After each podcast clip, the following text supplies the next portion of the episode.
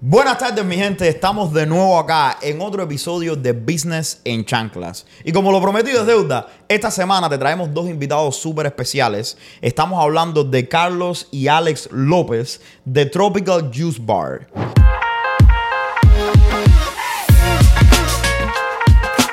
Aquí donde ustedes ven a estos muchachones, estos muchachones tienen una cantidad de localizaciones y venden una cantidad de jugo que ahora te vamos a, te vamos a estar hablando. Muchísimas gracias por estar con nosotros, Carlos y Alex. ¿Cómo están? Cuéntame. Muy bien, gracias por tenernos. Felicidades en su show. Gracias. Eh, es- es- nosotros nos sentimos muy agradecidos de-.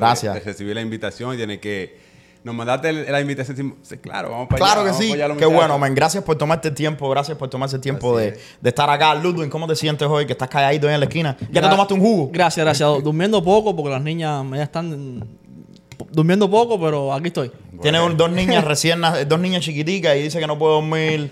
Pero Ah, mentira, sí. eso que está en el club por las noches. Eh, No, yo lo apoyo ahí. Yo tengo una de seis meses. oh my God. So, tú tampoco duermes Yo mucho. tengo una de 7 y duermo. 2 y pss, cuando se pasan por la cama no te dejan dormir. Bueno, yo tengo un hijastro de 6 y lo bueno es que ese hombre se acuesta y se levanta sin problema. Le digo, oye, se acabó el televisor. Me pone la cara como que.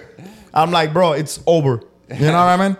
Uh, guys, primero que todo, vamos a hablar. Estuvimos hablando antes del programa acerca de todo este negocio grandísimo que ustedes han montado y que llevan eh, ya muchísimos años en él. So, pero antes de hablar de los negocios, háblame un poquito de ustedes. Son de aquí, yo sé que son de- de- dominicanos, pero háblame de cómo fue que llegaron acá, cómo fue que terminaron en este mundo de los negocios. Se nota, se nota. Se nota, coño, se nos ve el nota. plátano en la bueno, nosotros llegamos acá a una edad muy eh, de siete. Él tenía siete, yo ocho. Wow. Ocho años. So, bien joven. Dominicana, no sabíamos ni papa de inglés. Eh, fuimos a la escuela, aprendimos. eh, en la universidad empezamos a trabajar. Bueno, no en la universidad, en, en high school empezamos a trabajar en los restaurantes. ¿A qué high school fueron? En Passaic High School. Uf, Paseo High shout out to Paseo High School. Tú un sabes saludito, que un saludito a la gente de Paseo ahí que nos sigue. yo no sé por qué, brother. Yo, no importa lo que yo haga en mi vida, yo siempre termino siendo algo en Paseo. Deberías mudarte a Paseo. Yo he tenido como 10 trabajos en Paseo, brother. Yo no sé. Yo y Paseo tenemos una relación de amor y odio. ¿Sabes que ese fue el primer pueblo que yo vine a vivir cuando vine a España? Sí. Y yo Passaic- solo iba en Passaic Passaic, como ya. el centro, el centro de, los- de los hispanos. Creo que Digo todos yo. los hispanos terminan o pasan por paseo. A mí me encanta Paseo para hacer negocio, brother. Es que Paseo es un lugar donde hay tantos hispanos que todo el mundo está emprendiendo. Y yo te voy a ser sincero, maybe lo veo yo así, pero si yo empezara un negocio así eh, de abrir algo, lo hiciera en Paseo. Un negocio físico. Ajá, lo hiciera en Paseo, 100%. Bueno, ustedes tienen un negocio en la Monroe, ¿verdad? Paseo, sí. Dos, en, dos en Dos en. Paseo. Bueno, sí, uno en la yeah. y otro en la... Passaic Street. Ok, Paseo Street. En- en- eh, so, pasé un pueblecito de, de una milla cuadrada. Sí, sí, eso es. Corres muy- mucho y te vas para. Tenemos un negocio en un extremo y el otro en el Wow. otro extremo. Wow. Entonces, llegan aquí, llegan a la high school y entonces, ¿qué pasa? ¿Terminas trabajando en esto de, los- de los jugos directamente o cómo es? Eh, eso, eso tiene una historia. Cuéntame. Bueno, eh, cuando yo tenía 14 años, empecé a trabajar en un, en un, en un supermercado. Ok. Eh, barriendo el piso, recogiendo toda la basurita que ustedes tiran. que muchos de ustedes no recogen. No hagan eso, mi gente. la No tienen uva que yo me como y no pago en Walmart. Sí, sí, la- recojo la basurita. eh, de- le- después me ascendieron a otra posición a rellenar la leche. Wow. Bueno, entonces estoy yo rellenando leche un día y viene el manager y me dice, ¿por qué tú pusiste eso así? Porque yo eh, cambié la leche de posición porque pensé que la que, se ve- la que de- tenía más precio estaba atrás. Yo dije, no, vamos a cambiarlo para que esta salga más. Para que se salga más, claro. Entonces me dice, "U- a usted nosotros no le pagamos para pensar. Haga la cosa como tiene que Eso ser". pasa, eso pasa. Eso me dolió en el alma. Yo creo que, no- yo creo que. ¿Qué edad tenías cuando pasó eso? 15. 15 Wow. años. 15 años. Y a esa hora uno tiene sus ideas Mira, y su rebeldía. Mira, Sí, mira. Desde que ese hombre me dijo eso, yo me quité todos los trapos, los tiré ahí y renuncié. Done. Llamé a mi mamá casi llorando, le dije, mira, pasó esto. Y dije, no te preocupes, voy a llamar a mi amigo. Trabajaba en un restaurante Wow. y ahí empecé los restaurantes. Ok, So, empezaste en el negocio de los restaurantes primero. sí. Carlos, súbete un poquito el micrófono que está Sí, claro. abajo ahí. Empezaste en el negocio de los restaurantes. ¿Qué tipo de restaurante? Era un restaurante de comida fina italiana. Tenía que ponerme... So, voy de Wait a minute, wait a minute. Wait a minute, wow, wow, wow, Se fue de un extremo a otro. Espérate, espérate, Sí, espérate. So, tú estabas en el, en, trabajando en el supermercado, pasó esto, empezaste a trabajar en un restaurante italiano. Italiano. Wow, Tenía que- fino. te- sí, tenía que ponerte el traje, la corbata. Ah, Primer- eso, eso es bonito. Sí, primera vez. o sea, bueno, ahí de una vez eh, ya mi hermano eh, tuvo edad para trabajar. Claro. A los 14 años. creo. Sí, sí. ¿Tú eres el mayor por cuánto tiempo? Un, un año. Un año. Un año, ok. Entonces te alaron para el restaurante a ti también. Me jalan para restaurantes, pero a mí no me ponen a, con. No, con tocino, te mando para la cocina. Me mandan para la cocina. Tenemos un trabajo para ti. En, donde se trabaja verdad. Sí, sí. Yo veo a mi hermano que, que anda siempre con corbata. Yo digo, perfecto, voy a trabajar con, Con corbata. Me compro mi camisa cuando llega allá. No, en la cocina que puedo trabajar. Oye, no solamente para la cocina. pa- dile, dile, dile. A la fregando Fregando Tú Ah, el tú primer- sabes que yo te voy a. La gente que ve el programa sabe. Yo, una de mis fotos famosas Es fregando platos. fregando platos porque el primer trabajo que yo tuve aquí fuera. Yo iba a la escuela y fregaba platos por la noche en un restaurante colombiano toda la noche. Y al otro día me iba para la casa y iba para la escuela nuevo. Y entonces yo tengo la foto así en la cocina fregando platos. Y créeme, es como la foto que ponen en Facebook. La parte de adelante del restaurante, todo el mundo bonito. Y la parte de atrás ponen a los piratas del Caribe. Just like that. Bueno, así mismo, ya Así tengo mismo. la experiencia. Pero tú le has preguntado cómo pasó eso, porque yo creo que el cocinero estaba buscando a alguien que fregara platos. Él dijo, yo tengo un hermano. y así te llamo. Coño. Que me querían poner a mí a fregar platos. Y yo dije, no, yo tengo Yo tengo un hermano, tranquilo. y cuéntame, cuando, ¿cuánto tiempo estás ahí? ¿Cómo terminas en este negocio en el que tú... eh, ¿Cómo decides emprender tu primer negocio? Bueno, eh, en el restaurante duramos, yo duré ocho años. Wow. So, hice todo high school, eh, hice, fue a la universidad, durante la universidad, eh, porque buen, buen chavo, bueno chavo. Right, right, right. Tú Habían- fuiste, uh, tú había- fuiste a la universidad. ¿Qué universidad? a William Patterson. Willie William P. Patterson. Willie P. Willie P. ¿Y qué estudiaste en la universidad? Educación física y salud. Wow. ¿Y tú? Uh, business administration. Oh, man. That's Eh, why he's the guy that runs Este, numbers. este es el hombre de los números, ¿eh? este es el nombre del billete. That's why he's the guy that runs the No numbers. quería que me enviaran de nuevo a fregar a platos, you're right. So, Sí, yo, yo ando en pantalones cortos, eh, Porque tú eres el hombre de los, de los deportes. haciendo lagartijas y todo eso, y anda con Por los eso, no por puedes eso a Cara le gustan los trajes. Por eso a Cara le gustan los trajes. Ya, claro. Ahora, you know, flips. Yeah, yeah. Eh, ok, so vas a la universidad, etcétera, y entonces empiezas el negocio en la universidad. No, so, me gradué de la universidad y no encuentro un trabajo eh, eh, dando clases. Entonces yo dije, ¿qué vamos a hacer? Pues. Eh, y un día estábamos justo al frente del edificio de un tío mío, que, es, que había una barbería vieja, una barbería de esas, que son barberías, pero no son barberías, son más como, tú sabes. Sí, eh, donde la gente va a hacer media, a como cortarse un, el un pelo. punto, un vamos a ser puntico. claros, hay un Eh, punto. vamos a dejarlo ahí, vamos a dejarlo ahí. Sí, Entonces, es una barbería, pero cortar pelo no es el negocio principal. ni, ni, ni el segundo. Ni el segundo tampoco. Bueno, entonces hablo con mi tío, le digo, mira, la barbería, queremos poner un negocito pequeño. El, el negocio es de 500 pies cuadrados. wow. Entonces empezamos, metemos mano a mi papá, a mi mamá, a mis primos, todo el mundo a poner piso, a, a- a pintar. Eso fue Toda la vaina. entre familia, todo el mundo haciendo lo que tenía que hacer. Qué bueno, man. Y empezamos a hacer jugo, porque los jugos tenemos haciendo jugo. desde- no- la mamá de nosotros no hacía jugo en, en el campo donde Claro. vivimos. Entonces en la universidad siempre hacíamos jugo con proteína. Jugo con proteínas, toda la locura. Sí, tú sabes que eso, especially in what you study, en lo que tú haces de físico, eso, that's a big thing. Si yo personalmente, yo quería un negocio donde cuando me llamaran para trabajar como maestro, eh, yo pudiera salir y el negocio no fuera como muy difícil de correr. Yo dije, hacer jugo, que no sabe hacer jugo, Wow. podemos entrenar a la gente a hacer jugo. Entonces ah, le digo a mi hermano, oye, ya el restaurante, vamos, vamos a hacer jugo. Y empezamos ahí a hacer los jugos. Wow, ¿qué año fue esto? 2010. Wow, 2010. Y cuando te llamaron, tú dijiste, si me pones a limpiar plato de nuevo en el negocio nuevo, y él te dijo, no, es que no hay plato, son, son vasos nada más. Exactamente. Eso ahí fue que me convenció. No, no, no, pero, pero él le dijo, espérate, espérate, espérate. Ahora yo me pongo el traje y ahora yo soy el tipo de los números. Nada de estar fregando platos, ni vasos, ni nada de eso. Yo Alex. Tengo mi grado, ya yo tengo Sí, mi sí, ya yo tengo mi-. Right. I mean, te pidió, te hizo una entrevista y te pidió un degree, porque si no... Alex, primero que todo, qué bonito, man, cuando uno tiene una familia, ¿no? Que, que se junta y te ayuda, ¿no? Porque muchos de nosotros allá afuera Que no, no es común. contamos. Eso no que es no es común. común. Tú sabes que cuando empezamos hay veces que la familia... So, es, es bonito eso y que qué bueno, ¿no? Pero Alex, cuéntame, porque yo te veo que tú eres el hombre de los números, tú, tú hiciste un, ah, un bachelor's degree en Business Administration. So, cuando tú ayudas a tu hermano, empiezas con, empiezan los dos con este negocio, ¿te habías graduado? ¿Todavía no te habías graduado? No, todavía no me había graduado. Me gradué en el 2011. ¿Y cómo esto que tú estás estudiando te ayudó cómo, a meterte un poco en, en el negocio? Sí, bueno, me ayudó bastante porque yo, yo pude eh, monitorearlo a él y pude enseñarle lo que yo había aprendido en business. Porque uno aprende mucho sobre el negocio en sí, sobre las finanzas del Claro. negocio, los préstamos. So, eso nos ayudó como a empezar y a, a- a saber cómo administrar el negocio eh, en los números. Eh, esto de hacer, los otros días estábamos hablando, esto de hacer negocios con la familia es difícil. Sí. La Eso- mayoría de las personas no pueden. ¿Cómo ustedes funcionan para hacer negocios entre ustedes? Yo sé que ustedes son hermanos. So, me imagino que tenga sus retos. Háblame de las dificultades, de las cosas buenas y las malas y cuáles son los papeles de ustedes en el negocio.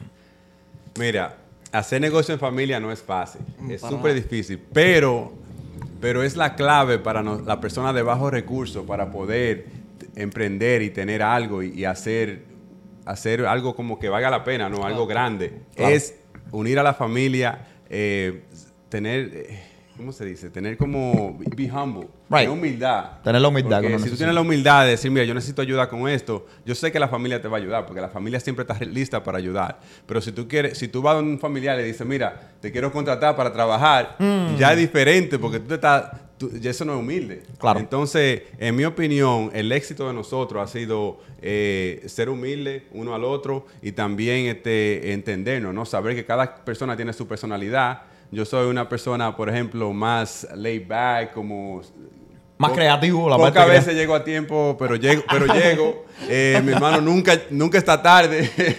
Eh, tengo otro hermano que, que también es más, más que yo. Oh my God. Llega más tarde que tú. Ese a veces no llega. Tú llegas tarde, pero llega. El otro a veces no ¿Cómo- llega. ¿Cómo se llama tu hermano? ¿Cómo se llama? Luis, Luis, Luis. Tiene que llegar temprano. Vamos a tirarlo al lado. Vamos a tirarlo al lado. No, pero es una gran persona y tienes cada, cada uno de nosotros tenemos nuestro fuerte, so, Mm. nos complementamos porque tener un negocio necesita diferentes personalidades que va a ¿Cuál es el papel tuyo en el negocio? El papel CEO So, lo que tú haces en el day-to-day basis en el negocio, ¿qué cosa es? es emprender, a trabajo con el departamento de mercadeo, trabajo So, la parte de marketing es tuya. Trabajo venta prácticamente. Ventas y trabajo- marketing. Trabajo con, con personas que quieren abrir su negocio de franquicia. y Yo voy Claro. y le hablo a ellos. And Me- we're gonna talk about that because that's, Sí, yo, yo, yo creo me que de- es increíble. de- sé identificarme mucho con la persona, sé cómo ponerme como en su lugar y, y quizá hablarle de tú a tú sin, sin, sin que se sientan extraños. Claro. Y Alex, cuéntame de ti, ¿cuál es el papel tuyo en el negocio? ¿Qué es lo que tú haces? Bueno, el papel mío de CEO, Chief Operation Officer. Right. Y yo me encargo de eh, manejar las tiendas de acuerdo a, a la finanza, que cada tienda tenga la ganancia que necesita, eh, la venta que esté subiendo, que estemos haciendo lo que tenemos que hacer para subir. También ah, me manejo con los managers, entrenando managers, contratando managers. Ah, y es un papel que, tú sabes, es muy diversifi- diversificado en diferentes áreas. Wow. So, So, básicamente, tú te encargas de todo lo que tiene que ver afuera del negocio y tú te encargas con todo lo que tiene que ver dentro del negocio, en las operaciones. that's ¿Cómo, insane, right? cómo- Mi pregunta aquí es, cuando uno tiene que darle órdenes a la familia, mira, yo trabajo con la familia también, es bien difícil. ¿Cómo ustedes manejan eso? A la hora que ustedes tienen que, cuando tu hermano no llega, o llega tarde, o cuando alguien, un familiar llega o no llega, ¿cómo ustedes controlan esa situación? Hay veces que marketing dice hay que gastarse 10 mil dólares en promoción. Y los and dinero finance dice, is no, like, no, no, we no. gotta cut budget. Sí, sí. That's not gonna work out, right? So, So- it, so- it happens. Eh, ¿Cómo ustedes manejan esa, esa situación difícil? So, eh, eh, nosotros tenemos una junta, ¿verdad? Donde ahí, ahí ya nos quitamos los títulos. Y se, cualquier persona puede traer una propuesta a la mesa y entonces la junta entera vota. Y si, y si la propuesta es buena y, y pasa, Claro. entonces arrancamos de esa dirección. Ahora, hay otras, per- otros instantes donde, por ejemplo, quizás eh, alguien comete un error o algo y, y uno como eh, eh, CEO tiene que llamar la atención y, y se le habla. Claro. La saco a comer. Eh, hay que dar la mala Es- noticia con dar comida en el medio. Es decir, si ustedes cometen un error, ten- van a tener la comida segura. Así que Cuando tú veas que Carlos te invita a comer, hay que comer. hay que.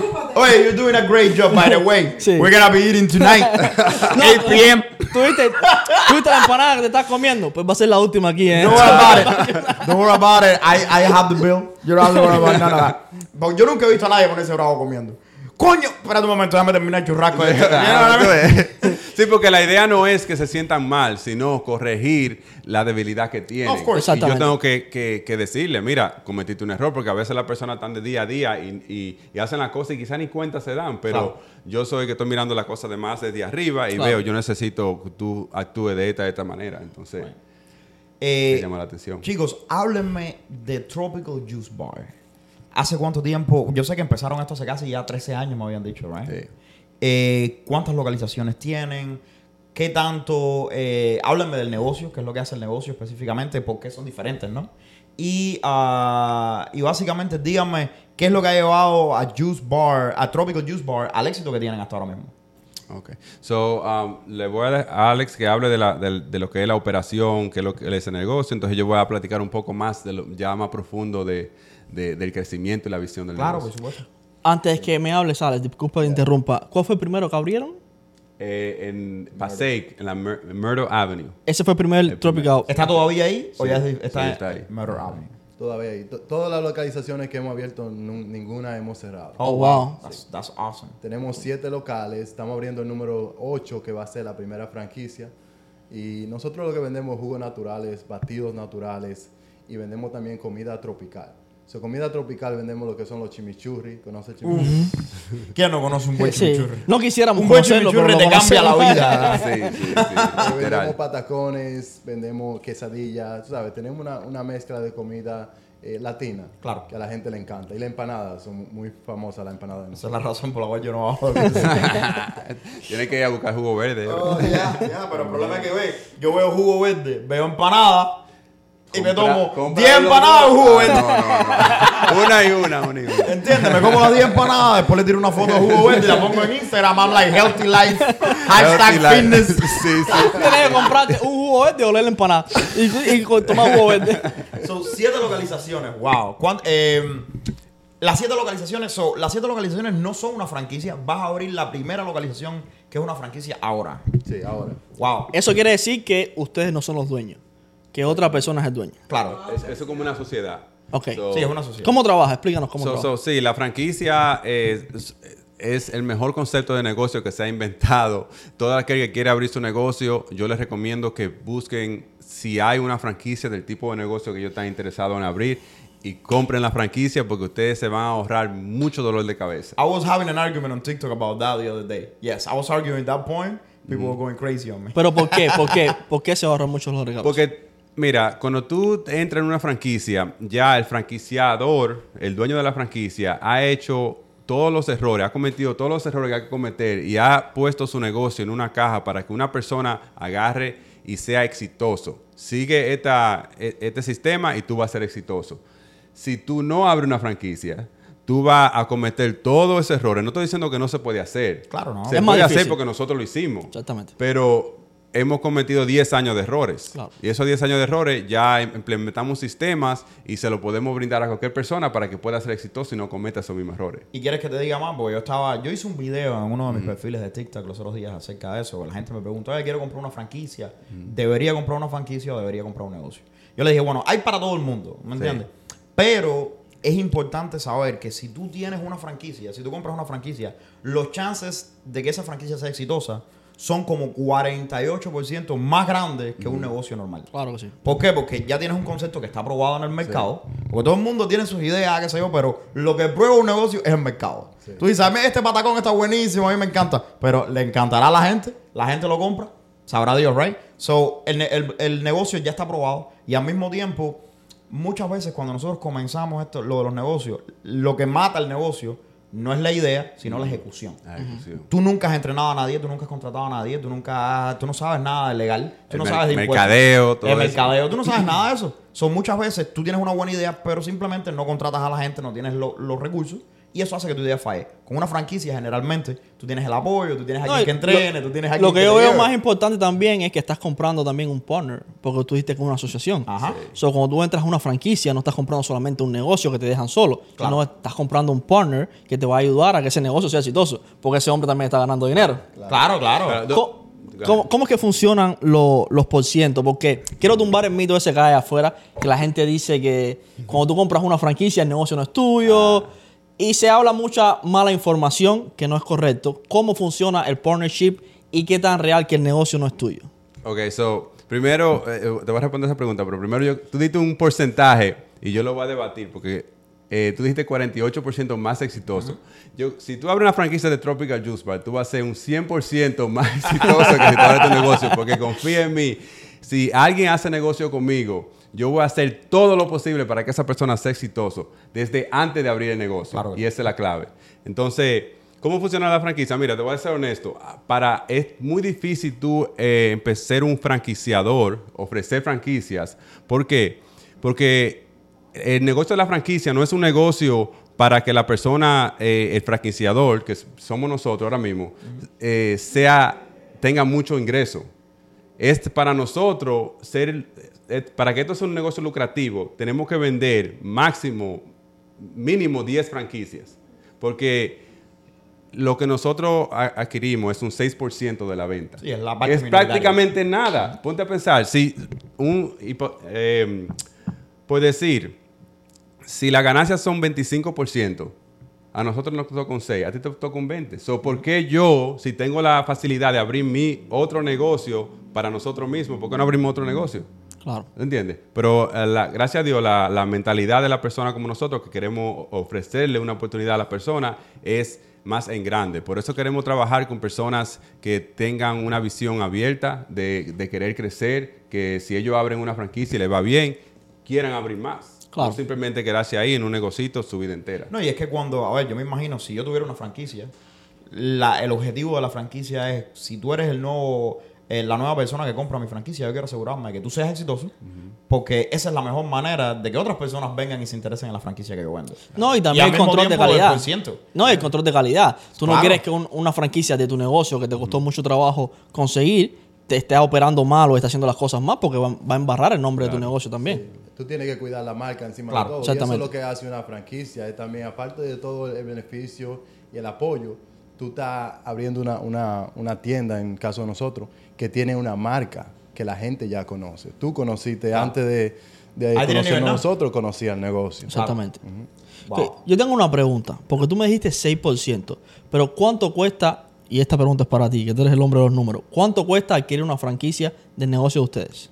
El franchise fee, el fee de la franquicia son 30 mil dólares. So, si yo tengo 30 mil dólares, yo puedo ir afuera y comprarme una, un- una franquicia de ustedes. Tú puedes pagar el fee. Después de eso, tienes que cre- crear tu tienda. Right, Ok. starting. So, building, sí. So, entonces, todos los costos que cuesta, más o menos, ¿cuánto es crear una tienda de- de- del, del negocio? Eh, Está en nuestra información, está en el website. Ok. So, varía de 190 mil a 399 mil. Ok. Right, Dependiendo del scope El local. de- del local. ¿tú me entiendes? Porque tú puedes meter Exactamente. un mega tropical juice. Claro, si tú Sí. quieres un, Right. un drive-thru, algo Right, así, ya te va a costar más cerca de, de ¿Y 400. ustedes exigen ciertos estándares para, para esa persona? Bueno, no todo el mundo puede entrar en la franquicia de nosotros. en cualquier franquicia, digo yo, porque, bueno, no, no puedo decir cualquiera, porque hay mucha gente que lo que quiere es cobrar el franchise fee. Right, y ya, it. para nosotros tenemos que conocer la persona, asegurarnos de que esa persona tenga los mismos valores que nosotros. A nosotros nos hemos ofrecido abrir hasta 15 franquicias de un tiro. Y hemos hecho una entrevista y no tenemos los mismos valores y I'm sorry. Porque, eh, eh, ¿sabes? Valores, quiero decir, valores de familia, personas que se quieren superar, que hagan las cosas bien. Claro. Entonces, tenemos que tener mucho cuidado con eso. Y, y cuando una persona abre una franquicia con nosotros, nosotros um, cuidamos la marca antes que nada. So, tiene que ser una persona que sabemos que, que, que batalle, que, que sea un emprendedor y quiera trabajar con nosotros y ser Es que me Y que que realmente exitoso. represente la marca. una franquicia, una franquicia de afuera con la persona incorrecta, que no representa la marca, lo que va a hacer es afectar no solo a ustedes, pero sino a toda la franquicia. a todas las franquicias. So, Exactamente. eh, ahora, en la parte legal, hablemos un poco de esto porque yo sé que hay muchas personas que están viendo el programa que, les, que, que tienen muchas preguntas y que están interesados. Yo tengo personas que, nos, que me escriben todo el tiempo, oye, tengo 100 mil pesos y no sé qué hacer. No sé qué negocio voy a comenzar. Yo no sé cuántas veces a mí me llegan mensajes. Oye, tengo 50 mil dólares abajo colchón. Oye, tengo Sácalo 200 de mil pesos que me dio PPP y no sé qué hacer con ellos. pe- lo, pe- perdiendo, lo está perdiendo. Right, I'm like, bro, eh, La inflación te lo está Lo tengo en la casa, los tengo guardados en la casa. Yo le respondo, ¿en qué parte? ¿En qué parte de la casa que tú lo ¿Dónde tienes? Exactamente. Dame tu Usted sabe, dirección. usted sabe que es lo más divertido de esto, que él también lo tiene debajo del colchón. Yo le digo, saca el dinero, saca el dinero, que eso se pudre ahí. Yo trabajo pro bono. Miren, eh, so, mucha gente dice, ok, hay franquicias, que es lo que tú dices, que yo creo que ese es el miedo que tiene la gente, de una pila de compañías que te dicen, ok, coge la franquicia de limpieza, un ejemplo, o de otras cosas, y ya, te cobran tu fee, coge tres palos de valleta para que vayas a limpiar, ve y búscatela. And that's not really what you want. Eh, eh, eh, es como todo. Si es para eso, ¿para qué comprar una franquicia? es como todo, es como todo. Mientras más fácil se ve, mientras más easy, oh, págame 10 mil dólares y tú vas a ganar 100 mil dólares al mes. Mientras más fácil se oye, más, Más malo, difícil y más malo es y, y, eh, puede ser un scam. Entonces, lo que yo le digo a la persona es, mira, si tú abres una franquicia con nosotros, no va a ser fácil. Tú vas a tener que, que crear un equipo, ¿verdad? Tú- vamos a estar ahí contigo, pero tú vas a tener que meter mano. No, ya. Entonces, eh, Nosotros hablamos mucho de eso aquí. Oh, y yeah, hay, yeah. hay, hay- hay promociones que en el... Nosotros nos dedicamos a la promoción y a hacer advertisement y redes sociales y todo. Y hay una promoción que dice, te, te instalamos el gym en la comodidad de tu casa. Y yo me pongo a pensar, el gym en la comodidad de tu casa. Eso, Comodidad, eso va como comodidad. que de un Comodidad, punto a yeah, otro. yeah, yeah. El gym en la comodidad de tu casa. Si tú quieres comodidad, no vayas al gym. ¿cu- Eh, ¿cuánta gente aquí tiene equipos de gimnasio en su casa que ahí. no lo usa? Yo, yo, yo- yo mejor pago una membresía. Literal, Y, y literal. tengo gimnasio en mi casa también. La- Yeah. Las cosas buenas no salen en la comodidad. Sí. Entonces, si tú quieres construir un negocio sostenible y grande, no puedes estar cómodo. Va- y va a estar va a usar esa, la cosa buena no sale en la No, no es que no salen. Y es que mira, yo, y, y lo que yo estaba hablando los otros días eso en uno de mis videos, que desafortunadamente hay muchas personas allá afuera que se han adaptado a buscar atajos.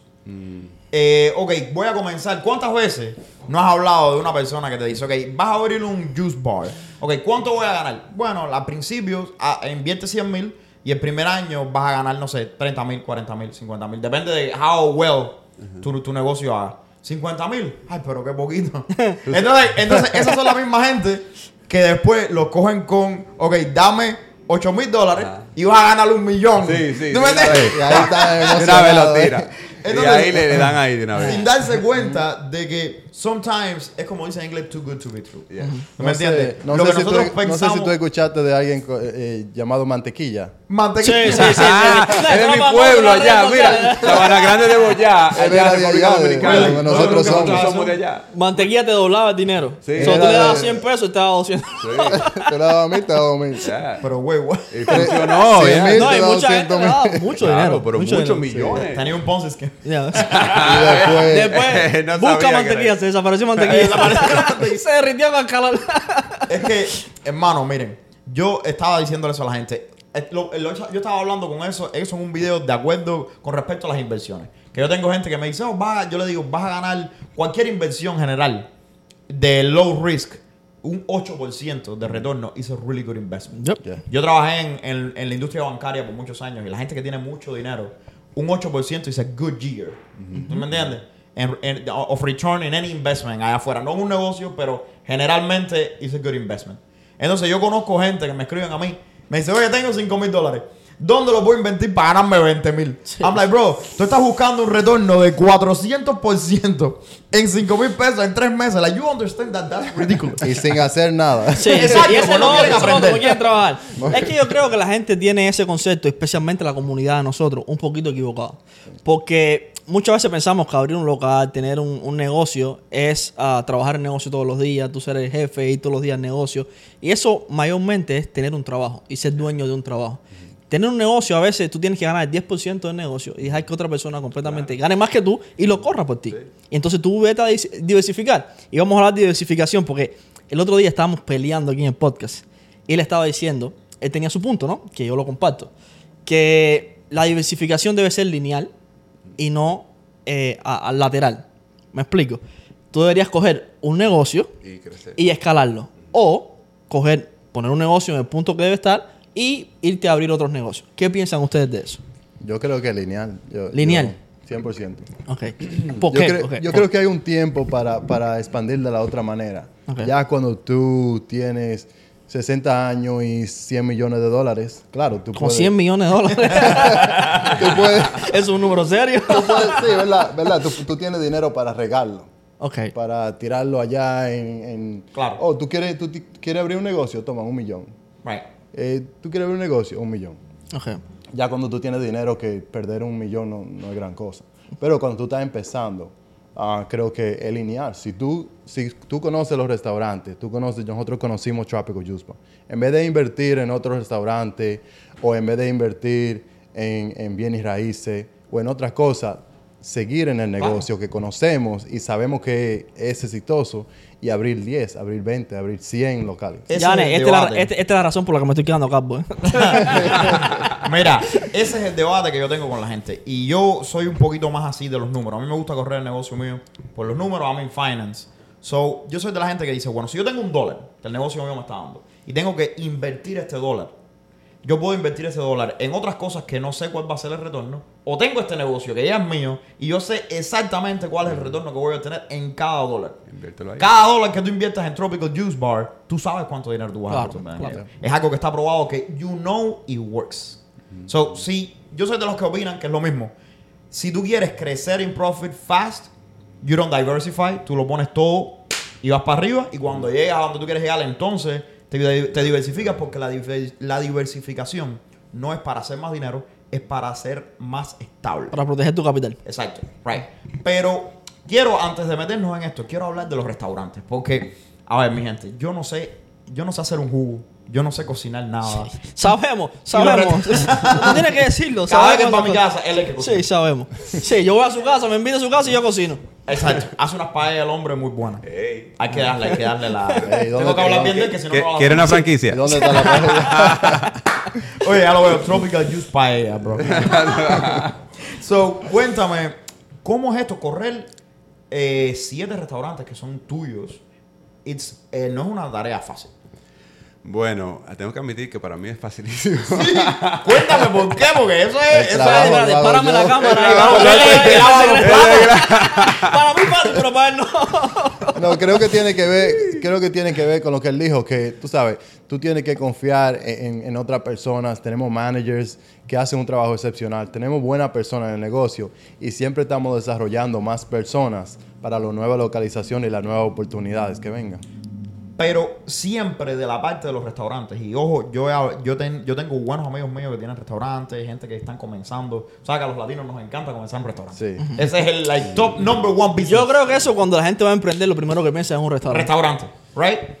Pero, pero, pero, siempre veo la- el mismo complaint en social media. Nadie quiere trabajar, encuentro una pila de gente que no sirve. Ok, ¿cuál es el, el truco que tú usas, no? La técnica que tú usas para saber a quién contratar? Porque no, me imagino que no se va a contratar a cualquiera. No, y para entrenarlos también. para todos retos siempre hay excusa. right? Oh, esa está dura. What do we do? How do I find the right people? Finding the right people. Encontrar la persona correcta es sabiendo lo que tú andas buscando. So, ¿qué, qué tú andas buscando en las personas? Eh, ¿sabes? Pensar en si tú tienes empleados ya, cuáles son lo- los buenos empleados que tú tienes, cuáles son las cualidades de ellos que te gusta. Entonces, buscar eso en la otra persona. Y después que ya tú tienes esa, esa receta, eh, los números, trabajar con los números. Si tú tienes que hacer 20 entrevistas, a 20 entrevistas. Si tienes que hacer 100, a 100. No, no, No te vayas por la primera. no Sí. cansarte después de 10 y contratar a la persona. Una, So, una pregunta, Alex. ¿Cómo tú sabes que... Primero te voy a hacer una pregunta. Esta pregunta. ¿Un mal empleado se puede convertir en un buen empleado? Bueno, para mí se puede, pero ah, si es un mal empleado, yo no voy a gastar mis recursos para ayudarlo. Si veo que esa persona no está poniendo de su parte, entonces yo, yo no lo puedo hacer tampoco. Yo, yo, yo quiero decir que yo no hay, no hay cosa, no hay malos empleados. Hay empleados en malos trabajos, en trabajos que no le no son corresponden, de ellos. que no son de ellos. Si 100%. tú eres una persona creativa, tú no puedes estar trabajando en un banco donde tienes que hacer todo eh, Por la regla. por la regla, porque vas a fracasar y vas a odiar el trabajo. La historia de mi vida. Dios mío, brother. Mira, yo soy... Yo me dedico a hacer videos en las redes sociales. Ese es mi trabajo. Eh, y, y lo ama. Y lo amo. Y antes, y antes. Yo me metí cinco años trabajando en banco. Estás hablando con corporate. Yo, yo trabajé para corporate uh, TD Bank. Y los bancos, bro, en la parte de atrás de los bancos, por lo menos en la parte de, de afuera, tú hablas con la gente, y tú puedes, you're a people's person, so tú puedes ser creativo con las finanzas, right? Pero cuando tú te vas para la parte de atrás del banco, eso es la muerte de todo el espíritu. Bro, una cantidad de gente que llevan ahí 40 años, que tú los ves ahí con su, con su Apple, en su Tropical Juice, al lado en su, en su, tú sabes, y están ahí, mira. Entonces tú le dices hello para hacerle una pregunta y te hacen, ¿Qué quieres? How can I help you? No me hable, no me hable. like, why are you bothering me? Like, Sí, sí. why are you breathing? Pegado, me imagino que están pegados ya a la hacienda. Oye, mira, un cubículo así. Tú y yo así, mira. Y que cada vez que yo me mueva y la silla mía haga, tú hagas. Oye, ya viene de nuevo el cubano. y, y es una vieja como en las películas con, con el cigarro. Honey, please, I'm gonna need you to. Carlos, yo te voy a hacer una pregunta, porque ahorita estabas hablando de que ustedes llevan 13 años en negocio y han cometido muchos errores. Y yo creo que en nuestra comunidad hay un problema, y yo creo que es un, no es un problema, sino un- una cuestión de mentalidad. Que la gente piensa que cometer un error va en la forma contraria al éxito. Y yo pienso todo lo contrario. Yo creo que van paralelo. So, yo creo que la, el antónimo del éxito es no hacer nada y quedarte quieto. ¿Qué tú piensas de eso? Bueno, eh, yo creo que uno de, de los errores más grandes que nosotros he- hemos cometido, la oportunidad más grande que no hemos tenido es de cometer más errores, más serios. Porque de cada error que nosotros cometemos, aprendimos. So, entonces, ¿tú crees que el éxito va proporcional Claro. a los errores? No, el- mire, no se trata de cometer menos errores, se trata de cometer errores de más importancia. Errores más, más serios, más que te Bro. vayan a, a- a- a llevar. formar. A formar, claro. Los errores van a pasar. Y eso que finance don't like that. ¿Sabes? CFO es like errores. Eso es costo. ¿Cómo que errores? ¿Cómo que errores? ¿Dónde están los errores? Mi spreadsheet no tiene ningún error. Yo creo que tie- tiene que haber alguien que no le guste los errores trabajando contigo si tú Claro. no tienes mente a cometer errores. Claro. Porque esa persona te mantiene en check. Like, hey, eh, no haga eso de nuevo, que eso no dolió. Claro. Y que yo creo que esa es la razón porque las personas nunca se lanzan a tener su propio negocio, a Sí. emprender por el miedo de cometer errores. Eh, dicen, quieren te- tener la respuesta de todo antes de dar un paso. Y eso es imposible. entonces van a durar la vida entera así y por eso trabajan para, para otras personas porque que ellos cometen los errores y... Y, Y bueno, y tú estás ahí. Y tú estás ahí. Eh, yo le digo a la gente, empieza con el 70% de la información. Porque hay gente que nunca empiezan, entonces quieren volverse expertos Yeah. antes de empezar, sin darse cuenta de que no hay manera de volverse expertos sin empezar, porque la práctica es lo que te hace experto. Entonces, yo tengo el 70% de la información. Ok, yo quiero abrir Tropical Juice Bar. Yo me siento contigo y te pregunto, oye, esto es lo que hay, tú me explicas la política, cómo funciona el proceso, ah, qué sé yo. Yo no puedo ser un experto ni predecir un millón de cosas en ese negocio, en ningún negocio. So, ¿Qué es lo que hay? Tú tomas toda la información disponible a ti, tomas una decisión informada, and then experience teaches you the rest. Yeah, yeah. Además, no, no es divertido. Yo creo que el emprendimiento es el proceso. Entonces, cuando tú estás abriendo un negocio, tú estás ansioso por lo que va a pasar, Sí. el nuevo reto que vas a tener. Si tú lo tienes todo controlado y tienes toda la información, ¿cuál es la parte divertida del negocio? Mira, yo cambié mi, mi, mi Instagram name finalmente y lo debatí por mucho tiempo. Mi Instagram name es Carlos Restaurant Expert.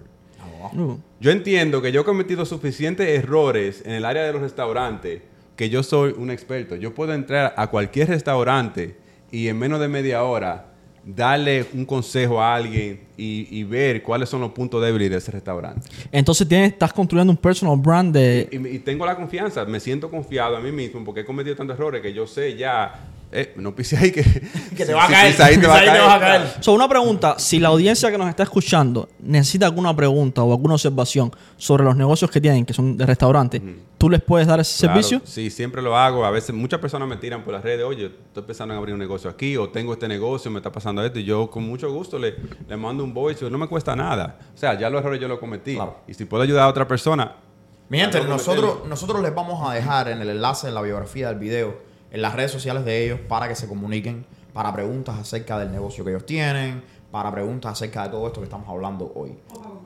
O para comprar una Y franquicia, vamos- Claro. o para comprar un jugo. Sí, Claro. no tiene que ser una franquicia. La franquicia, ustedes dijeron números que la- para la comunidad son números que la gente se asusta cuando ve esos números. Y no entienden que en verdad cuando estás en negocio esos números no son de susto. Sí. sí, no, no. ¿Ustedes Yo- yo quería ofrecen de algún tipo de financiamiento, fina- fina- oh, Financing. financiamiento Sí, sí, sí. El para las franquicias?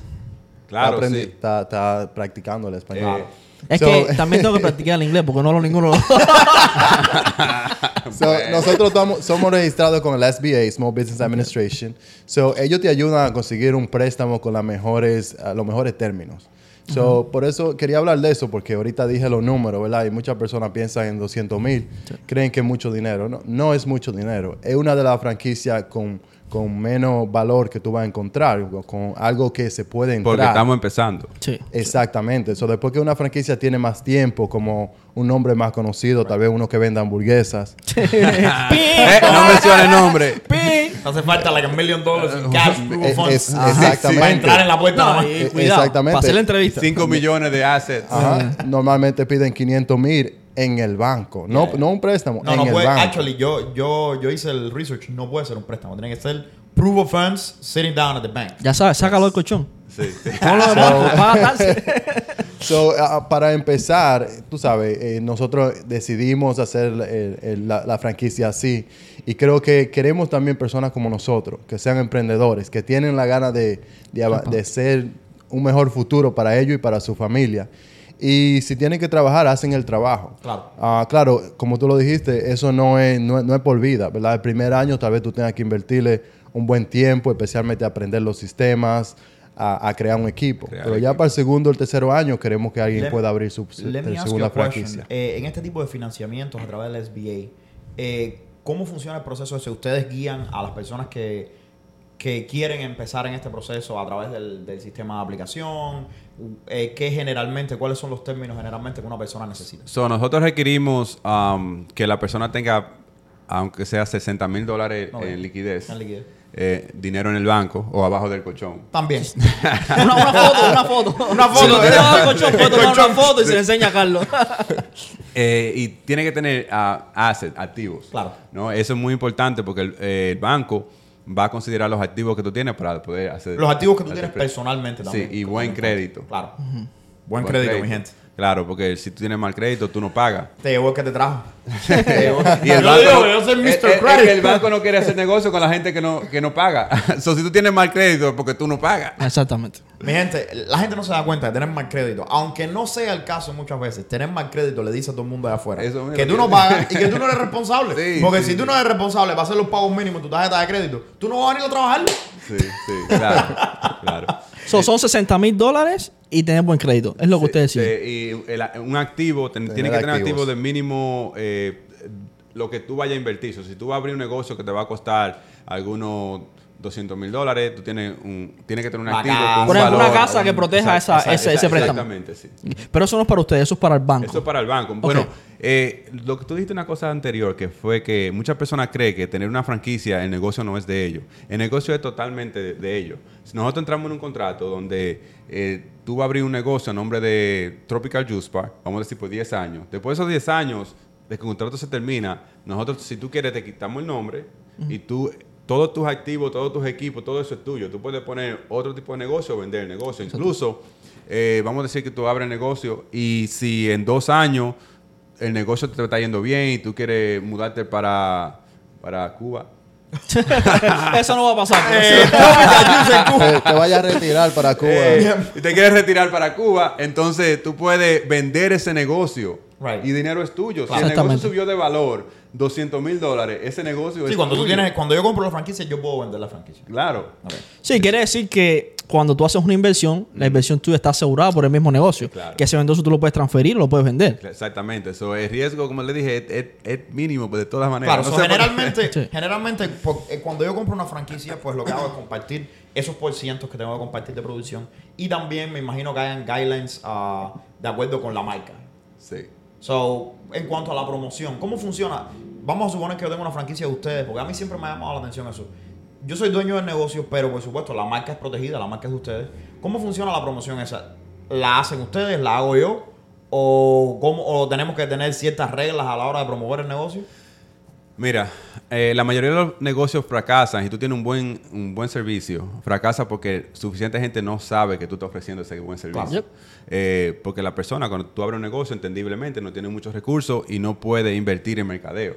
Nosotros requerimos que la persona invierta un 3% en, mercadeo. en mercadeo. Yo creo que eso es increíblemente, Entonces es nosotros una admi- buena idea. Y nosotros administramos es- ese, ese 3% y te damos todos los recursos que tú necesitas para poder hacer el mercadeo en tu comunidad y, y todo eso. Wow. Es decir, que ustedes se encargan del mercadeo en, en, en la, de la franquicia. Si ellos no tienen que ocuparse de eso. Correcto. Exactamente, sí, porque muchas personas eh, no saben mercadeo claro. y tiene también suficiente que hacer en su negocio, ah, especialmente al principio, Claro. para no tener que pensar en, en mercadeo. Pero yo creo que la mayoría de las franquicias funciona de esa manera. Sí. Cuando tú le pagas, por ejemplo, si tienes un McDonald's, tú pagas un fee, que es marketing fee, y cuando McDonald's pone ese comercial en la televisión, te está dando promoción a ti, Claro. porque tú eres McDonald's. No- nosotros hemos trabajado con franquicias, nosotros tenemos una compañía de mercadeo y mayormente como funcionan es que te obligan a tener un contrato con nosotros. O sea, cuando tú compras la franquicia, ellos te obligan a tener el, el contrato. So, Con tú, la- tú tienes, con tú la- tienes que con la compañía, ajá, con la compañía que hace promoción. Cuando, cuando digo obligar, es, you know, Sí, tienes que hacer es un una, contrato. es una parte del, del acuerdo en el que Y si no es con nosotros, con la compañía que tú quieras, pero, pero tienes que. el mismo equipo de marketing de ellos. Sí, con, con Sí, el mismo equipo de marketing. porque el marketing tiene que ser O sea, uniforme. sí, eh, Sí. bueno, lo que tú dices es correcto, pero, pero nos- como nosotros somos una compañía pequeña todavía, que Sí, estamos lo que más involucrada. Pero, Muchos pay, and Yeah. then ese dinero se invierte por el nosotros mismos lo invertimos. eh, imagínate, los dueños de la compañía están invirtiendo dinero. so, nosotros Claro. hacemos mucho análisis. No es lo mismo que darse- darle el dinero a otra compañía que lo invierta por ahí o una persona que no tiene quizá los recursos. No estoy diciendo ustedes, pero. Sí, sí, sí. No, no, sí, pero, Eh, No, pero es claro. entendible, es entendible. Sí, por- Dunkin' Donuts te da un brand guide. Toma, dáselo a una compañía, todo lo que tiene que hacer. Aquí las reglas de, de cómo usar el logo, qué tipo de contenido. No quiero saber de eso, porque ellos en realidad no, no tienen tiempo para eso. No, y los contratos son largos. Sí. Porque tú, hay ciertas cosas que tú no puedes decirle, hay ciertas palabras que no puedes mencionar. Crear contenido por una franquicia no es fácil. Fácil. No es fácil. Me imagino. América corre en Dunkin' Donuts, pero no es de allá, es de la Sí. 52. No, hay, hay ciertas ¿A qué no palabras. corre? ¿Qué corre este? Literalmente hay ciertas palabras que tú no puedes incluir en el contenido porque tienes un problema con la franquicia. Háblame de miedo, háblame de riesgo, porque conocemos gente que tiene franquicia, hemos trabajado con franquicia y yo sé que uno de los mayores miedos de las personas que tienen franquicia es perder la calidad. So, vamos a decir que usted, usted se basa en New Jersey nada más. Y yo quiero comprar una franquicia Por de ahora. Por ahora. pronto los juegos en Miami. No, y aquí, voy a Miami aquí- quiero un patacón aquí también. está el challenge, aquí está, aquí está el, el problema. Bueno, lo voy a decir en vivo. Eh, nosotros estamos trabajando en expandir para Nueva York. There you go. De aquí Ay. El año que viene necesitamos tener, aunque sea tres. tres Mi gente, tres la gran manzana. Estás en cámara, estás en Estoy cámara, te invitamos el año que viene. Sí, el año que viene. Ahí está. Cuando abra la primera en Nueva York, Tiene que venir a me manda un mensaje y te traemos. Hace, hace como seis meses yo estaba platicando con un muchacho y digo, oh, quiero, necesitamos abrir en Hackensack. Y mira, ya vamos a abrir en en mes. man. Sí, projecting into the En future. Newark, ¿qué te dije? Eh, hace, hace un año también le dije que necesitamos abrir en Newark porque queremos que la franquicia esté en, en una ciudad bien conocida. Claro, Newark es Newark conocida es internacionalmente. Entonces, trabajamos para eso y lo logramos. El año que viene, entonces, cuando la tengas en Nueva York, tú me dices, la presentamos. acá. Claro, en los últimos seis meses nosotros sea, hemos, hemos abierto dos dos Tropical Juice Bar y un Caribbean Station, que es la otra marca Oh, wow. de restaurante que representamos. nice. Háblame de eso. ¿Cómo fue? ¿Caribbean? Caribbean Station. Caribbean Station Dominican Cuisine. What? Pero Okay, ahí, wait a minute. ahí se visten de traje también. dominicana. Háblame un poquito. ¿Se visten de traje también o no? Háblame un poquito Ahí de eso. ahí, ahí. Ahí está el pernil, ahí está eh, El el, mofongo. moro negro, el cangri, can- ¿cómo es que dice? Con gris, arroz con con Los gris. tres golpes, los tres golpes. Los tres golpes, sí. Ese restaurante eh, que prácticamente es, es un negocio familiar también. Y estamos súper emocionados porque el negocio también está creciendo. Wow, qué Eh, acabamos de abrir eh, la sucursal de Newark eh, hace, hace dos semanas. Dos semanas. Oh, wow. Y- Wow. y Tengo que pasar. Voy a pasar, voy a pasar. Estamos, estamos, tenemos dos dos en Patterson y uno en Newark. Oh, Voy a pasar, voy a pasar. Aparte de Tropical Juice Bar, también, como te dije, eh, cuando tú implementas los sistemas y tienes un equipo, eh, yo puedo replicar esto Todas las veces que mil veces. ¿Cómo, y vuelvo a la pregunta que estaba haciendo, cómo controlan ustedes el control de calidad? Vamos a decir que yo quiero ah, abrir una franquicia en Miami. ¿Cómo a mí me llegan las empanadas de la misma forma que ustedes las hacen? Los jugos de la misma forma que las hacen. ¿Eso es un miedo que ustedes tienen o es algo que tienen bajo control? Eh, no, creo que se, controlado. Yo tengo relaciones con, con productores en Miami que si necesitamos abrir un negocio allá, eh, pues le mando la receta.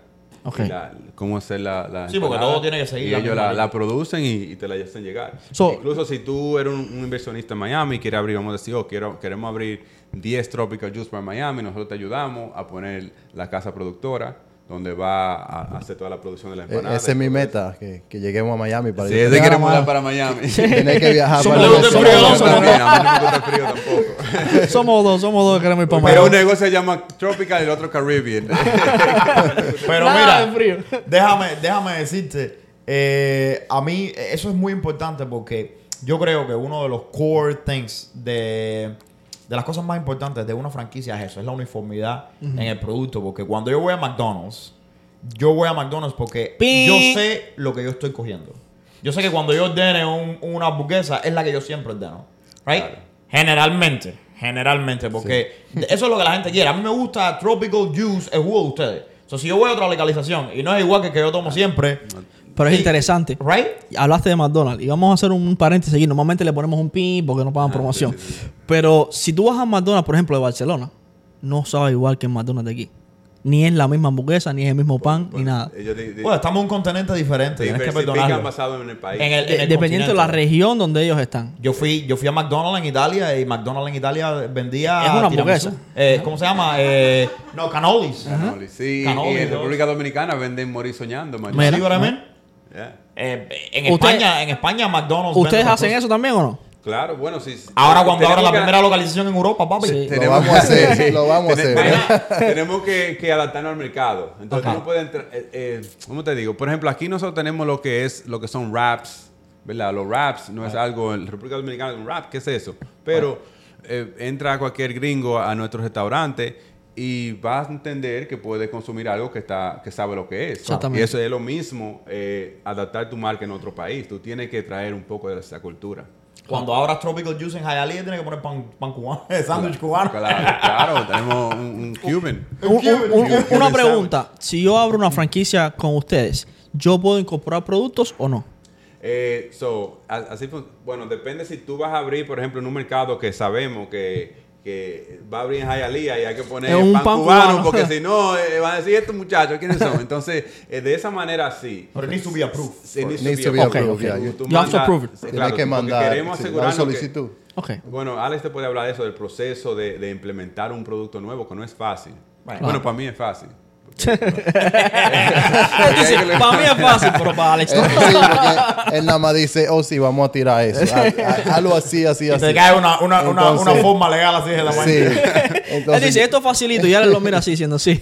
Yo tengo que venir a hacer el entrenamiento, tengo que hacer videos de entrenamiento, hacer la receta, eh, asegurarme que lo mande a cada restaurante, que tengamos todos los ingredientes en, en el inventario, ah, porque usamos un sistema para todo, usamos un sistema para, para el horario, para el inventario, para ordenar los productos. No, a ver, eh, yo me Aplicaciones, imagino, aplicaciones te, para tú correr, y estábamos hablando de la importancia de los procesos y de los sistemas dentro de un negocio.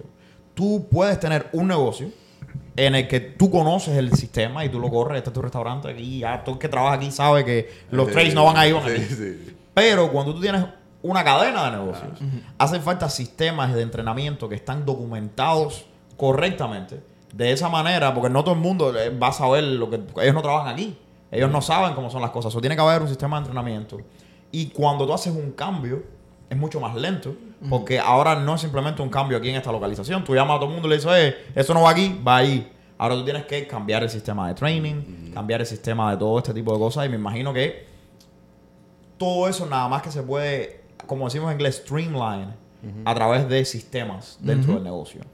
No, y también los negocios de servicio, porque en el, caso de usted, usted tiene un restaurante, pero es un negocio de servicio. Tienen que entender los demográficos donde tienen la tienda. No todos los demográficos trabajan igual. So, tú no puedes entrenar a toda la gente de la misma manera. Sí, existen estándares que tú tienes que decir, ok, estos son los guidelines que nosotros tenemos, pero estamos, por ejemplo, en, en Miami. Entonces tienes que, que un poquito ser más flexible y adaptarte al servicio de la comunidad. ¿Cómo ustedes manejan eso? Porque eso es difícil. Es un poco difícil, sí. Bueno, lo más A mí es importante es, trabajar, es contratar personas en la comunidad. eso. Yane, el trabajo a le- nosotros para mí es fácil. A le hace fácil. Perdona, a ese le hace fácil, claro. so, eh, trabajar con personas de la misma comunidad, eso ayuda bastante. Y después de eso, como tú dijiste, tener tus guidelines de cómo entrenarlo. Ah, para streamline, para, para asegurarnos de que la información siempre esté consistente en cada tienda, en cada localización, eh, usamos página web, usamos todo en el internet. So, eh, hay muy poca cosa que nosotros tenemos, documentos y eso, Right. todo es digital. Todo es digital. El entrenamiento, So, todo. el entrenamiento digital, el payroll digital. Alex, how long, cuánto tiempo eh, toma el proceso en el que yo decido comprar una franquicia y yo tengo esa franquicia up and running? Bueno, todo depende también del, del- del tiempo que tú dura buscando y eligiendo la localización. Pero asumiendo que ya tú encontraste la lo- localización de 3 a 4 meses. De 3 a 4 años. De That's tres a una pregunta. Nosotros te, teníamos, ah, de hecho, Cortadito. Vamos a darle eh, sponsorship a Cortaditos. Eh, ellos abrieron un, un, ah, un local en American Dream. Entonces, cuando, cuando abren el local, el lugar, American Dreams, le exige ciertos requisitos.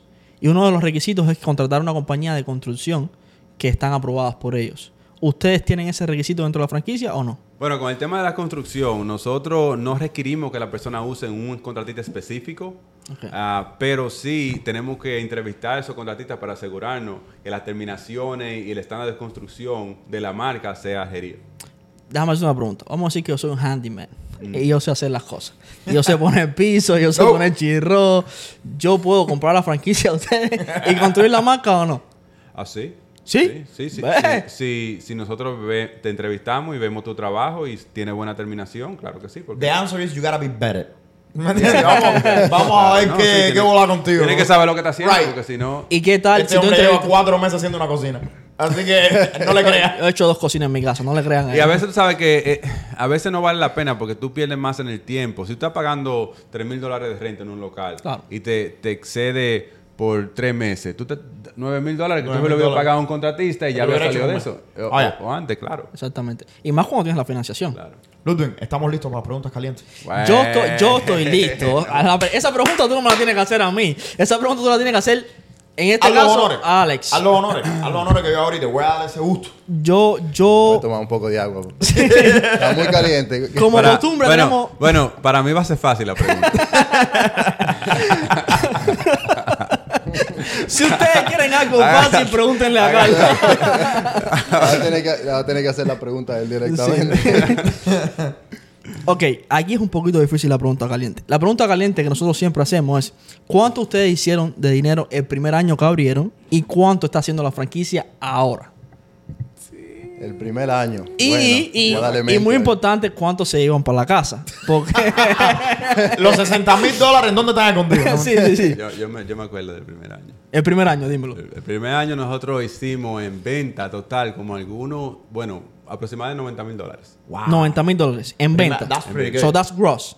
Eso fue Gross. mitad de año, ¿verdad? Sí, abrimos en junio. Oh, wow. That is That's awesome. impressive. Yeah, it is impressive. That is insane. Yo tengo la mascota todavía en la, la computadora. nice, nice. Yo era- no, no usaba unos spreadsheets cuando Sí, en la libreta. y ahora, dime, el nombre, de los, el nombre de los números. ¿Por cuántos millones andamos? Porque ahorita me tiraste 100 millones y me ¿Ustedes quieren asustaste. saber en, en toda la compañía o en un local? En todo, en toda la compañía. Bueno, pero vamos, vamos detallados. Si nos van a decir un local, a lo mejor montamos un Tropical, Tropical Juice, Sí. tú y yo. Un Con el dinero que tiene en el colchón. No, Sácalo del acabo de colchón. montar un punto El que- como el- la barbería. El que más vende. Llega y dice, oye, qué rico está el juice este. Y tú ves una bola de gente sí. saliendo del, del, del lugar. Y tú dices, ¿pero qué es esto? I'm like, we ¿Qué got the secret. tiene? The juice, the secret juice. Bueno, en, en un local ah, creo que vendimos eh, 890 mil Wow. el año pasado. Casi un millón de dólares. Casi un millón de dólares. Eh, en el local de, de nuevo que abrimos en Enwood Park, en la ruta 46, que es nuestro flagship, ese local tiene una proyección de 2 millones este año. Al año. Y vamos en pie. ¿Cuánto se... O sea, así que sa- sacan la calculadora y vean más o menos yeah, cuánto vamos. cuánto ¿Cuánto jugo tienes que vender tú para hacer dos millones de dólares? Brother, cuando el producto es bueno, la gente, people are verdad. dying to give you their money when the product is good. Eh, y saben que tú lo tienes. Oye, sí, es Marketing. verdad. Pero, ¿cuánto se lleva de esos dos millones de dólares? Vamos a hablar con la proyección. El dueño de la franquicia para la casa. Bueno, tú sabes que eso, eso depende en, en cómo tú operas el negocio. Ok. Por ejemplo, yo no le puedo dar, eh, eh, la franquicia es muy regulada. Claro. El negocio de la franquicia es regulado por, por el gobierno. Claro. Por eso no cualquiera puede decir, "To- tengo una franquicia. Claro, Entonces yo no le puedo dar información a una persona que no tiene la experiencia que yo tengo corriendo restaurantes y ellos van a basar su decisión en abrir un local en la información que yo le dé. Yo te puedo decir cuánto vende, pero no te puedo decir Right. cuánto, ¿Cuánto te llevas para la cuánto casa? tú te vas a llevar. It's Pero tú te puedo, It might be interpreted as te puedo dar un, un, un industry standard. Claro. Y como nos, yo, I'm a restaurant expert, ya tú sabes. I'm like, eh, industry standard is between uh, 25 and 30% profit. Ok. Wow. Wow. 20-30%. El 30% de dos millones de dólares. Eso saca la cuenta. ¿no? Bueno, No está eh, mal, eh, no está mal. Eso es la proyección, por ejemplo, de este año de- que él le dice de, de- de la Ruta 46. Pero el año pasado hicimos un poquito más de 3 millones entre todas las locales. Entre todas las franquicias. Wow. Wow, felicidades. Felicidades, guys. Eh, yo te voy a ser sincero, it's- es raro encontrar mm, eh, personas jóvenes que estén haciendo such big things y que estén expandiendo el negocio a la velocidad a la que ustedes están expandiendo. Y en nuestra comunidad. y en nuestra comunidad. So, you know, give yourself That's pat on the impressive. back. Thank It's, you. it's great. Y ahora voy con la segunda pregunta. La segunda. Sí, hay dos, hay dos, hay dos. Es la pregunta caliente. Eh, y hay esta dos. es más importante que la primera. Esta es más importante que la primera. Los dos Si ustedes pudieran hablar con ustedes mismos 10 años atrás, cogiste una máquina del tiempo, te fuiste 10 años para el pasado, tuvieras nada más que un minuto para hablar contigo, ¿qué te dijeras? Yo primero, porque yo sé que tiene algo diferente. Yo ¿Para ti es fácil o difícil la pregunta? No, para mí es fácil, porque yo siempre pienso en eso. Eh, dile, consíguele a tu hermano el trabajo a la plata. Mira, mira. Eh, si yo, bueno, yo me diría, eh, enfócate en aprender eh, del mundo de la finanza. Mundo de la finanza. Aprend- a- a- enfócate en desarrollarte a ti mismo más de lo, del tema que tú quieras aprender. Sé un experto en el tema que tú quieras aprender y, y ellos hay muchas personas que, que quieren ayudarte. Déjate ayudar. Yeah. A preguntas. Porque I la gente that. cree que, que, que si tú estás en una posición alta, tú no quieres ayudar a los demás. Y yo, yo quiero ayudar a la persona. Yo necesito ayudar a la persona para yo sentirme bien de que estoy colaborando en algo positivo. Yo, yo me siento muy bien cuando alguien me llama y me pide un consejo y se lo puedo dar y quizá le aporto a su vida. So, no tengan miedo de, de hablar con la gente. That's awesome. Yo creo que eso es un estigma también que tenemos en la comunidad. Que creemos que la gente que está haciendo bien no son gente approachable, que no son gente que no podemos hablar con ellos y que no nos van a dar un consejo. Y, y eso está mal porque la razón por que las personas están haciendo bien regularmente es porque son personas eh, Approachable, approachable, que, Yeah. que- que Y no hay, yo creo que no hay mejor homenaje para una persona que, que ha logrado, ¿no? Que, que venga alguien y le diga, oye, dame un consejo. You Sí, know what I mean? claro, You're- claro. you're- I feel, yo siento que es un halago cada vez que una persona hace eso. Dime, Alex, ¿qué te dijera? Compra Bitcoin en 2017. ¿Verdad que- Eso no se va. Honestamente, yo estaba pensando en eso mismo. Ponen todo lo que tú Todo el día en todo. Bitcoin, olvídate lo Vende la casa de tu mamá. Y, Tesla en la. En Y la- Tesla, vende la casa de tu mamá, la casa de todo el mundo. No es el abuelo No, la no puede ser de dinero, no puede ser de dinero, no puede ser de dinero. Bueno, ah, yo, yo me recordaría la importancia de, de- de la información, ¿verdad? De, de- de conocimiento. Yo hace unos cuantos años he estado escuchando audiobooks. So, Es algo que me ha ayudado bastante a aprender sobre el negocio, sobre diferentes estrategias que, que- que hay personas que ya saben lo que tú necesitas saber y lo ha puesto en un libro. So, eso y también que, que, que abra cada abra todos los negocios posibles. O sea, yo en, Right vez, away. en vez de abrir, tú sabes, nosotros el primer año, ah, ah, después del primer negocio, abrimos el segundo en el 2013, el tercero en el 2015. Ya hemos podido estar abriendo ni que sea un negocio cada año y después de 2015 abrí dos, abrí tres cada año. Sin miedo al éxito. Es que hay veces que uno, hay veces que uno mismo se frena un poco, ¿no? Sí. Eso nos pasa a todos. No tiene miedo, uno tiene, tú sabes, mucha duda y, y eso te atrasa. Wow. Guys, eh, primero que todo, de nuevo, muchísimas gracias. Ha sido un placer increíble tenerlos acá con nosotros. Antes, antes de cerrar, disculpa que interrumpa, yo quiero que le den un mensaje a la comunidad. Un Porque- mensaje a la sí, comunidad. porque esta son dominicanos y nosotros somos cubanos. Y hay gente, mucha hay gente allá afuera que quieren saber cómo empezar su negocio, que le hace falta esa palabrita de impulso. Claro.